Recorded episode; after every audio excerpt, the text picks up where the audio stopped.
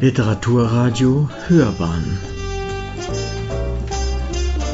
Abseits vom Mainstream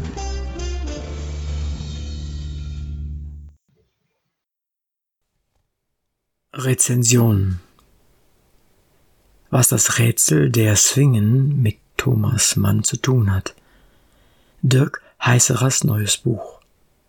Eine Rezension von Gerd Holzheimer.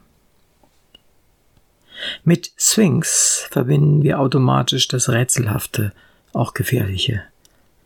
Wer ihre Frage nicht beantworten kann, wird gefressen, und das waren alle auf dem Weg nach Theben. Ödipus war der Erste, der ihren Fängen entging. Dafür bekam er zum Lohn die Königin Iokaste zur Frau, seine Mutter, Witwe des von ihm gleichfalls in Unkenntnis, dass es sein Vater sei, erschlagenen Laios. Das Rätsel seines eigenen Daseins bleibt ihm verborgen. Du schaust umher und siehst nicht, wo du stehst im Üblen, nicht, wo du wohnst und nicht, mit wem du lebst. Weißt du, von wem du bist? heißt es im König Ödipus des Sophokles. Und sollte jemand noch nicht gewusst haben, was aber im Grunde vollkommen undenkbar ist, dass der Plural von Sphinx auch Swingen lautet, weiß er es allerspätestens jetzt.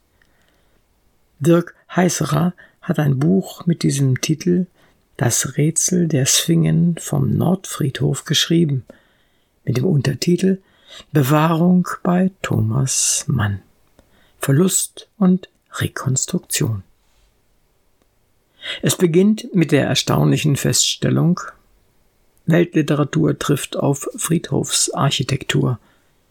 Dahinter verbirgt sich die Geschichte der beiden Portalfiguren am Münchner Nordfriedhof zu Beginn der Novelle Der Tod in Venedig von Thomas Mann, die allerdings sechs Jahrzehnte lang fehlten, bis sie nun wieder, genauer gesagt, neu aufgestellt werden konnten. Was für ein Paradox, stellt Heißerer fest. Die beiden Zwingen, gedacht als strenge religiöse Wächter, literarisch umfunktioniert zu apokalyptischen Tieren und Burschikos als Scheißviecher abgetan, kehren aufgrund eines neuen kulturgeschichtlichen Bewusstseins zurück.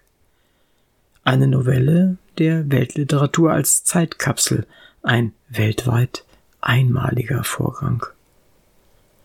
Allenthalben verschwanden auf Münchner Friedhöfen Zwingen, so am Westfriedhof und am Nordfriedhof. Ein regelrechter Zwingenfresser namens Max Panitz, seines Zeichens Baurat, wird von Heißerer dafür verantwortlich gemacht.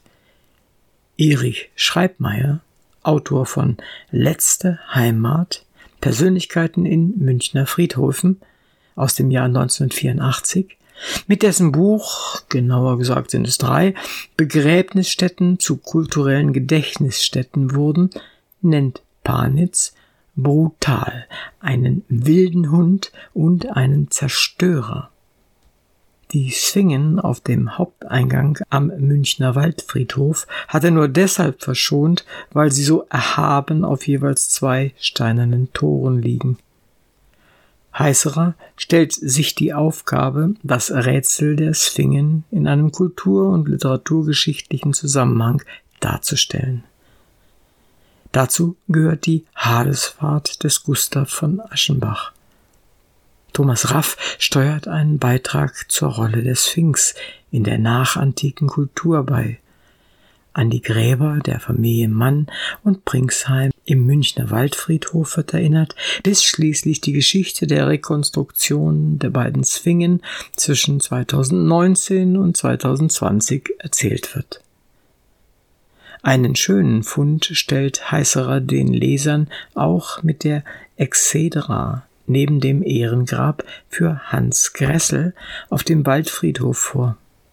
Kaum leserlich, aber jetzt wieder zu entdecken, ist auf der Rückseite des Halbrundes der steinernen Bank Goethes berühmtes Sonett eingemeißelt. Natur und Kunst, sie scheinen sich zu fliehen und haben sich, ehe man es denkt, gefunden.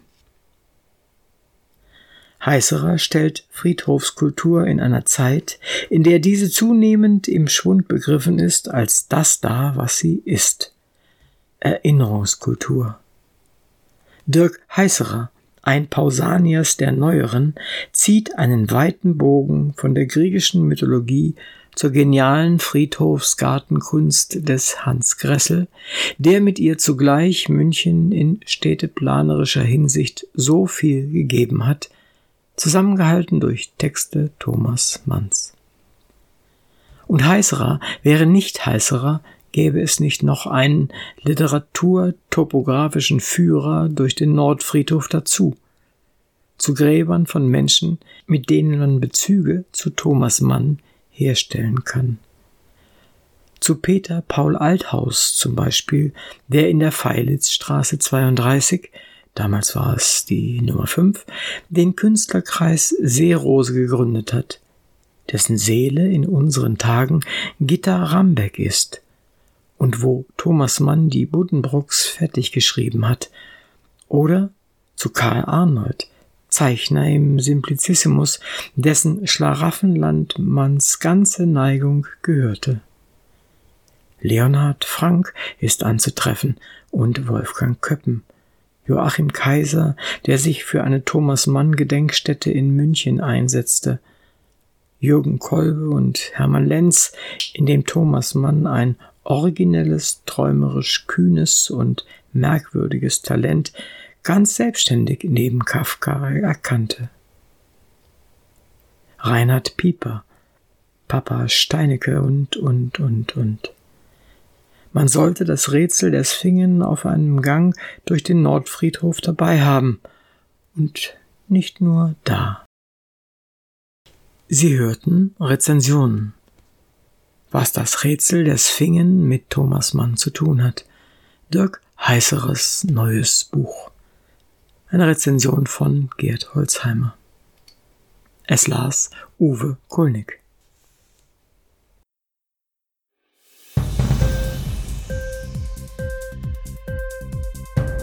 Dir die Sendung gefallen? Literatur pur, ja, das sind wir. Natürlich auch als Podcast. Hier kannst du unsere Podcasts hören.